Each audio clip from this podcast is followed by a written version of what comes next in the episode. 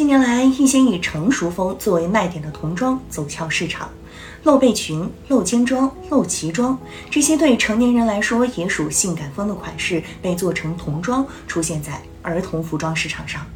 据了解，这是目前流行的一种奶辣风，大概的意思就是年纪偏小的孩子穿着成熟性感，但是又奶气十足，有种辣妹的感觉。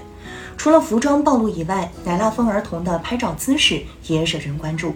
在社交平台，同样有很多家长分享自己给孩子设计的辣妹穿搭。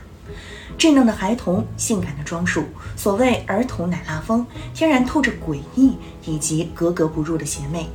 一段时间以来，这股离经叛道、少儿不宜的奶辣风在社交媒介上成为热门话题。一些家长跟风参与其中，用玩换装手游的心态育儿，并乐此不疲地把养成成果大肆分享、晒照炫耀。在这整个过程中，孩子看似是主角儿，实则不过是施予的被动接受者。儿童奶辣风很容易让人联想到历史学叙事中的一个经典概念意象，即任人打扮的小姑娘。历史不是任人打扮的小姑娘，那么试问，有人就该是任人打扮的小姑娘吗？当一些家长兴致勃勃地给孩子穿上吊带、抹胸、提臀裤、露背装、露脐装，乃至悉心指导孩子弯腰撅屁股、各种凹造型拍视频、拍照片儿，到底意欲何为？又是否征询过孩子的意愿和意见？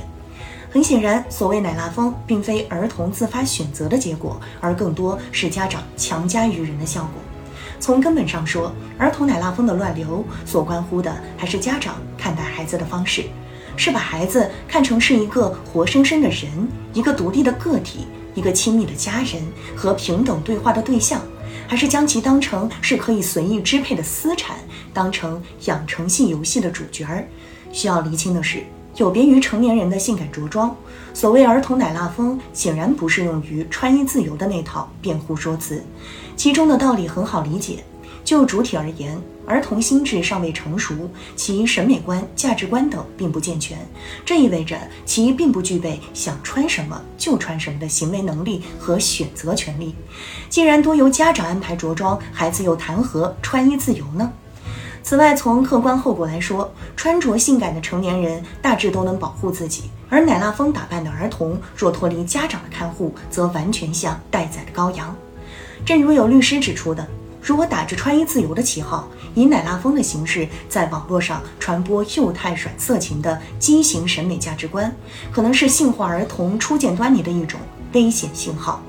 一个真正爱孩子的家长，绝不应该对其中的风险视而不见。